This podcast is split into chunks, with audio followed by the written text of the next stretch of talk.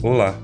O Filosofia Goiás, mídias digitais dos cursos de bacharelado e licenciatura em filosofia da UFG Regional Cidade de Goiás, é um projeto de extensão universitária que está nos principais agregadores de podcasts, no YouTube e no Instagram, e se dedica à exposição do nosso fazer filosófico aqui na cidade de Goiás, antiga capital do estado, e também à promoção da interlocução com a comunidade filosófica nacional.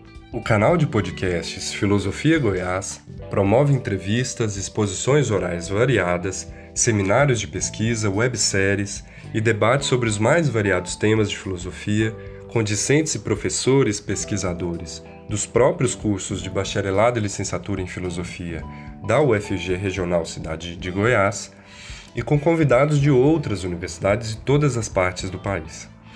Além de ampliar os debates filosóficos, o Filosofia Goiás pretende promover a interlocução com instituições congêneres e diálogos filosóficos que transitem entre a tradição do pensamento filosófico e as questões do nosso tempo.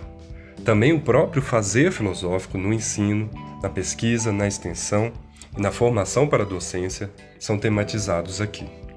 Nós convidamos você a acessar e se inscrever em nossos canais de mídia no Spotify, no Google Podcast, demais agregadores de podcast, no Instagram e no YouTube.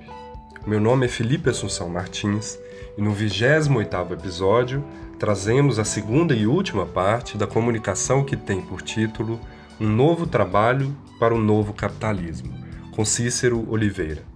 Com base nas contribuições de Richard Sennett, Cícero argumenta que a ética do trabalho flexível redefine à sua maneira alguns dos principais valores tradicionalmente ligados ao mundo do trabalho e desafia as noções de competência, talento e mérito ligadas à perícia, a aplicação profissional a uma só coisa na perspectiva de bem desenvolvê-la. Cícero Josinaldo da Silva Oliveira é professor nos cursos de bacharelado e licenciatura em filosofia da UFG Regional Cidade de Goiás tem doutorado em filosofia pela PUC do Rio de Janeiro, possui graduação e mestrado em filosofia pela Universidade Federal de Goiás e tem experiência nas áreas de filosofia política, filosofia social, ética, filosofia da educação e interesse de pesquisa voltados para os temas liberalismo, neoliberalismo, relações de poder e teorias filosóficas do egoísmo. Olá. No episódio anterior, sob o amparo de algumas reflexões sociológicas, eu procurei analisar as consequências dos expedientes de flexibilização no mundo do trabalho. Eu argumentei que é pela precarização de duas das principais atividades às quais a modernidade confiou o planejamento das trajetórias de vida, o trabalho e a política, que a exigência econômica de flexibilidade gera descontrole e sobrecarrega de risco e instabilidades as trajetórias individuais e coletivas. Neste segundo e último episódio, com base nas contribuições de Richard Sennett, argumentarei que a ética do trabalho flexível redefine à sua maneira alguns dos principais valores tradicionalmente ligados ao mundo do trabalho e desafia também as noções de competência e mérito ligadas à perícia, que é a aplicação profissional a uma só coisa na perspectiva de bem desenvolvê-la. O princípio da satisfação adiada, fundamento axiológico da vida de trabalho, segundo projetos de longo prazo e antiga base de sustentação do capitalismo, é, tem de perder o valor num regime cujas instituições mudam rapidamente. A flexibilização do trabalho, com todas as implicações que isso comporta, é um fenômeno emergente de codificação ética própria com novas convicções sobre mérito e talento, que traduzem o colapso e mesmo a inversão da antiga ética do trabalho, com ênfase sobre a vocação, a competência, as habilidades e as realizações de longo prazo. O fenômeno da flexibilização implica, portanto, o fim do trabalho como conjunto de práticas que podiam sustentar o sistema valorativo tradicional do capitalismo, no qual, como diz o Richard Sand, o indivíduo colhido nos labores do ascetismo leigo, lutando para adquirir controle sobre si mesmo, realizava a teologia do indivíduo de Lutero no mundo secular. Fim de citação. Isso significa que os valores do trabalho, que dependiam de um vigoroso senso de caráter pessoal, alicerçado sobre o uso autodisciplinado do tempo, com ênfase em práticas voluntárias ou autoimpostas, estão agora mais dependentes de qualidades flutuantes do indivíduo flexível. O indivíduo adaptável às circunstâncias, essencialmente cambiantes de uma economia global e politicamente emancipada, por assim dizer. Ao contrário da ética precedente, a ética do novo trabalho tem as raízes lançadas no ordenamento econômico inteiramente voltado para o presente, em cujo contexto as virtudes da vida de trabalho se definem mais em termos de aptidões potenciais e de empenhos colaborativos, claramente situados na superfície da experiência profissional, do que em termos de capacidades e talentos individuais fundados na autodisciplina, na vocação ou na experiência acumulada. Daí que a superficialidade degradante, a ausência de objetivos duráveis, somada à ênfase nas qualidades fugidias do indivíduo flexível, seja para Sennett o signo do novo trabalho e dos valores que o orientam. O, o destaque dado à, à, à cooperatividade e adaptabilidade às circunstâncias típicas do trabalho em equipe traduzem os valores da ética do trabalho que se situam numa superfície ou na dimensão mais rasa da experiência profissional.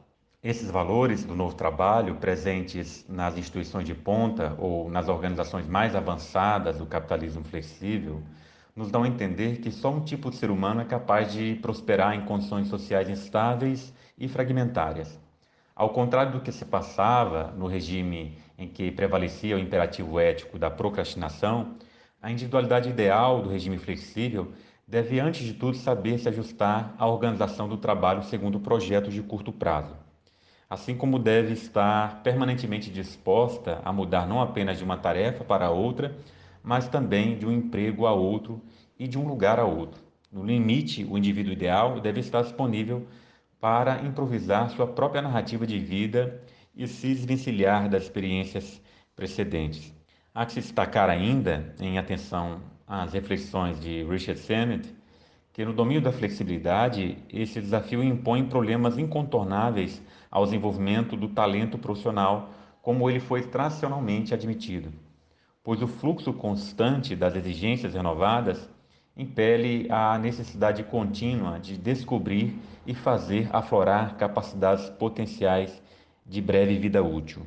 O domínio da flexibilidade, que avança sobre o mundo do trabalho, combate o talento e o mérito pressupostos na determinação de aprender a fazer bem apenas uma única coisa. Esse pressuposto, que é o espírito típico do artesanato e a substância mesma da antiga noção de vocação profissional, é algo que, no domínio do mundo flexível, tende a revelar-se economicamente destrutivo. Razão por que talento e mérito têm de ser redefinidos sob condições instáveis. É neste contexto que o ideal do artesanato, corporificado na perícia, cede lugar às habilidades potenciais do indivíduo flexível, e o valor da capacidade de adaptação às circunstâncias sobrepuja o mérito das realizações passadas, que doravante devem ser deixadas para trás. É oportuno destacar que o que Sennett disse a respeito desse fenômeno realmente singular. Abrir mão das experiências e permitir que o próprio passado fique para trás no mundo do trabalho, em nome de habilidades potenciais, isto é, da adaptabilidade, implica a exigência de um temperamento ou um traço de caráter específico é, do indivíduo desejável ao novo capitalismo. Esta individualidade ideal, orientada pelo curto prazo, diz Sennett, aqui eu cito, só pode ser encontrada para colocar as coisas em termos simpáticos em seres humanos nada comuns. A maioria das pessoas não é assim, precisando de uma narrativa contínua em suas vidas, orgulhando-se de sua capacitação em algo específico e valorizando as experiências por que passou. Fim de citação. Todo centavo que Benjamin Franklin amealhava ao preço da satisfação pessoal ressoava a si mesmo como sinal de virtude num cenário em que tempo é dinheiro, mas também num cenário em que as virtudes do trabalho a de toda a vareza manifesta, leva em conta as realizações passadas materializadas na riqueza, símbolo derradeiro do mérito que revela um certo talento pessoal ou a perícia em algo. Sob a ética da procrastinação, uma pilha de dinheiro e um tanto de bens somente se convertiam em símbolos de respeitabilidade se nascessem do empenho zeloso numa vocação profissional. O que significa que, mesmo sob o signo de, do ganhador de dinheiro, em última análise, estão em conta a trajetória, as habilidades e as experiências pessoais do indivíduo trabalhador. Portanto, parece-nos suficientemente claro que aí os conceitos de vocação e virtude, ainda que simbolizados na riqueza, em alguma medida encerram aquele ideal do artesanato que em geral encontramos no talento, a perícia implícita no empenho em fazer uma só coisa para fazê-la bem. A maneira mais breve, ainda que um tanto superficial, de ilustrar a guinada nos valores do trabalho consiste em explicitar as diferenças conflitantes entre a perícia e as habilidades potenciais hoje requeridas pelas organizações de ponta no mundo do trabalho.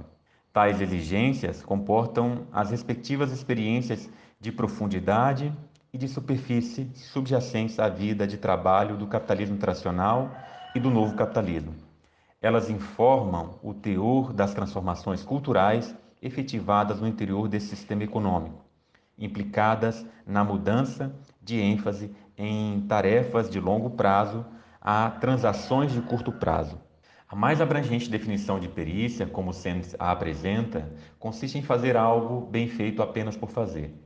A autodisciplina e a autocrítica, neste caso, estão presentes em todos os terrenos da perícia. Os padrões devem ser observados e a busca da qualidade também se torna um fim em si mesmo.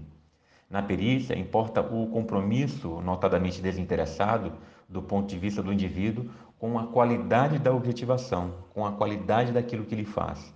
Em qualquer plano profissional, tanto no capacitado quanto no não capacitado, da engenharia mecânica ao trabalho doméstico, o indivíduo tem o seu desempenho julgado pelo objeto produzido ou pelo serviço prestado ter sido bem feito ou não.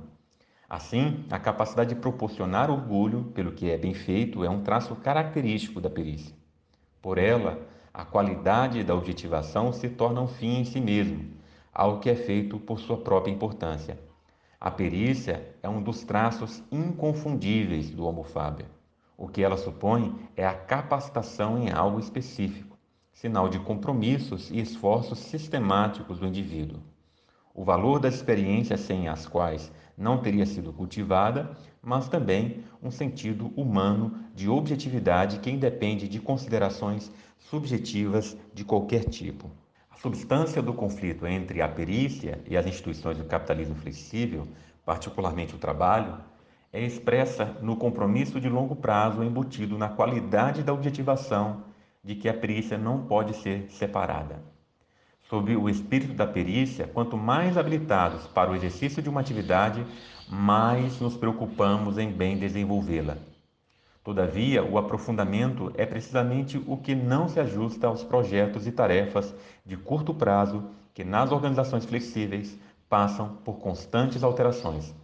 Neste terreno avesso a rotinas, teme-se que as experiências profissionais lancem raízes, no âmbito da flexibilidade, o empenho em certa medida obsessivo da perícia, signo de mérito e virtude na antiga ética do trabalho, tende a ser radicalmente desqualificado como vício, bloqueio pessoal e apego à rotina. A perícia requer tempo para um mergulho profundo e intenso em certas experiências da vida de trabalho. Mas este requisito vai de encontro com as instituições que demandam dos indivíduos habilidades potenciais múltiplas, a saber, a capacidade de improvisar em muitas coisas e de se acomodar às circunstâncias cambiantes da nova economia. Na instituição de ponta do novo mundo flexível, a perícia já é de fato um obstáculo a ser vencido. Seu antigo posto de virtude e valor supremo na ética do antigo trabalho passa a ser ocupado pela aptidão potencial, que é essencialmente inespecífica, uma antiperícia por definição. Dela derivam a superficialidade e a condição de fluidez que Sennett mostrou ser de fato degradantes na vida de trabalho, já que, por tais atributos, o novo trabalho acaba erodindo o valor das realizações e das experiências acumuladas por meio de capacitações fixas e sob condições estáveis. A fragilidade do controle sobre o trabalho nas organizações exemplares do novo capitalismo, nas quais tal atividade não mais se define como uma posse nem mesmo como um conteúdo fixo, demanda realmente um novo traço de caráter. Quando o trabalho se converte em uma posição vacilante, numa rede de mudanças constantes, as instituições valorizam não as capacitações fixas incorporadas na perícia, mas antes as aptidões potenciais e superficiais. Nesse contexto, flexibilidade é uma circunlocução para a virtude cardial do novo capitalismo, que sem subterfúgios poderíamos chamar pura e simplesmente de resignação. Se é verdade que no novo capitalismo nasce um mundo de trabalho estilo roleta, espera-se que os indivíduos sejam apenas bons jogadores, que aceitem e se acomodem da melhor forma possível às regras flutuantes do novo jogo econômico. Um jogo de azar e não de habilidades, de aptidões potenciais e não de perícia, cioso em fazer das necessidades de jogar uma virtude e da disposição para correr riscos um ato de heroísmo e uma atitude empresarial de valor. Abrir mão da perícia, das experiências acumuladas, do passado e da própria condição de estabilidade que a vida humana reclama, supõe um traço de caráter realmente incomum, um temperamento extraordinário, determinado a se alojar na desordem de uma economia marcada por contingências e riscos insondáveis. Mais do que a capacidade de se desprender de seu próprio passado e de sustentar uma decidida tolerância para com a fragmentação, a força de caráter ajustada ao novo capitalismo precisa ainda estar disposta a arriscar. Tanto mais que a desorientação do trabalho no mundo flexível, como em todo jogo de azar, implica uma marcha para a incerteza. Yurus Beck afirmou que na modernidade avançada, a produção social de riqueza é sistematicamente acompanhada pelas produções sociais de riscos. Com efeito, não há dúvida de que o capitalismo flexível é também, em última análise, um sistema econômico de risco no qual a disposição para arriscar, mais do que um atributo da atitude aquisitiva do empresário, se torna, por força de necessidades econômicas, um sentimento de dever que se espera encontrar no trabalhador exemplar. Na cultura de instabilidade que vem emergindo, as qualidades do trabalho se afina mais com explorar posições numa rede de possibilidades móveis do que ficar parado no emprego precário que não dá os menores sinais de firmeza. Uma vez alinhado aos incertos lances de uma roleta, o trabalho já não pode ser institucionalmente planejado numa economia de risco. O que essa nova economia requer de seus agentes, empresários e trabalhadores é a confiança inabalável para permanecer e habitar na desordem de que a própria produção social de riqueza agora depende. Parodiando o dito de Weber acerca da centralidade da vocação no velho sistema de trabalho de seus dias, diríamos hoje que o tratamento do trabalho como risco tornou-se tão característico do moderno trabalhador como a correspondente atitude aquisitiva do empresário. Tanto quanto investir, trabalhar em inúmeras frentes e ser flexível sob condições de riscos é o modo mais sensato de se instalar em meio à fragmentação e à instabilidade. É a energia particularmente necessária à vida de trabalho que já não procura e nem deve tentar se fixar ou mesmo se planejar, e de um modo geral, o traço de uma existência despendida em estado de puro processo.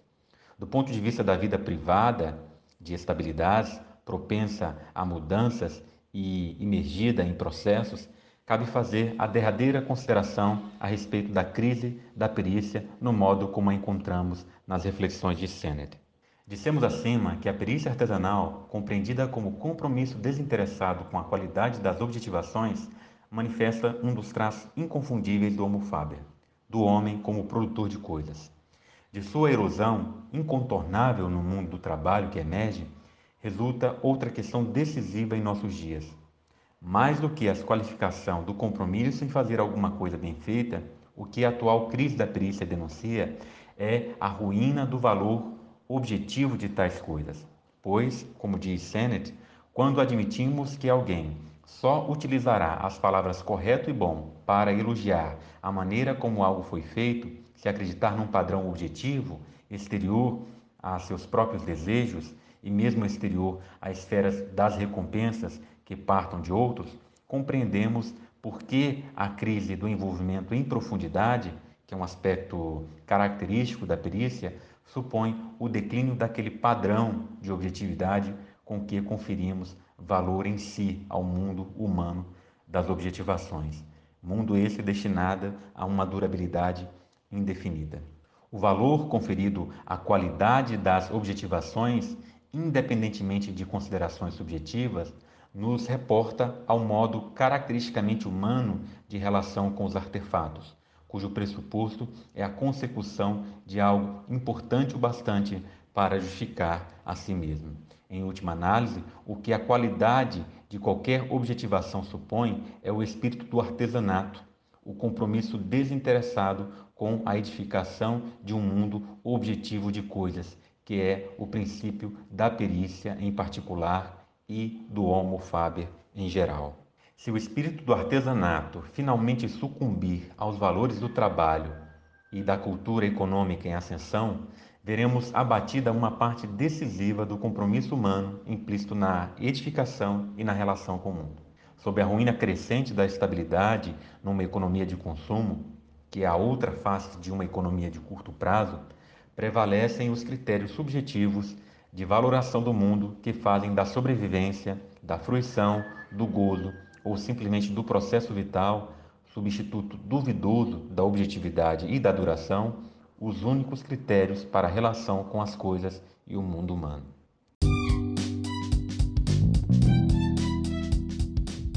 Esta foi a segunda e última parte da comunicação que tem por título Um Novo Trabalho para o Novo Capitalismo, com o professor Cícero Oliveira, da Universidade Federal de Goiás, Regional Cidade de Goiás.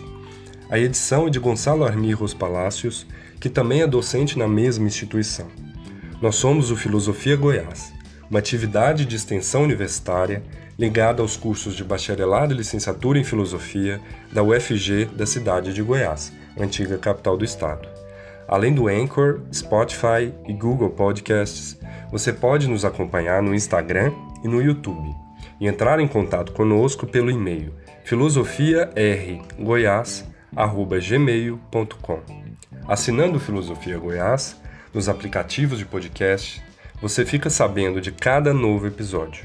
Fique com a gente e até a próxima.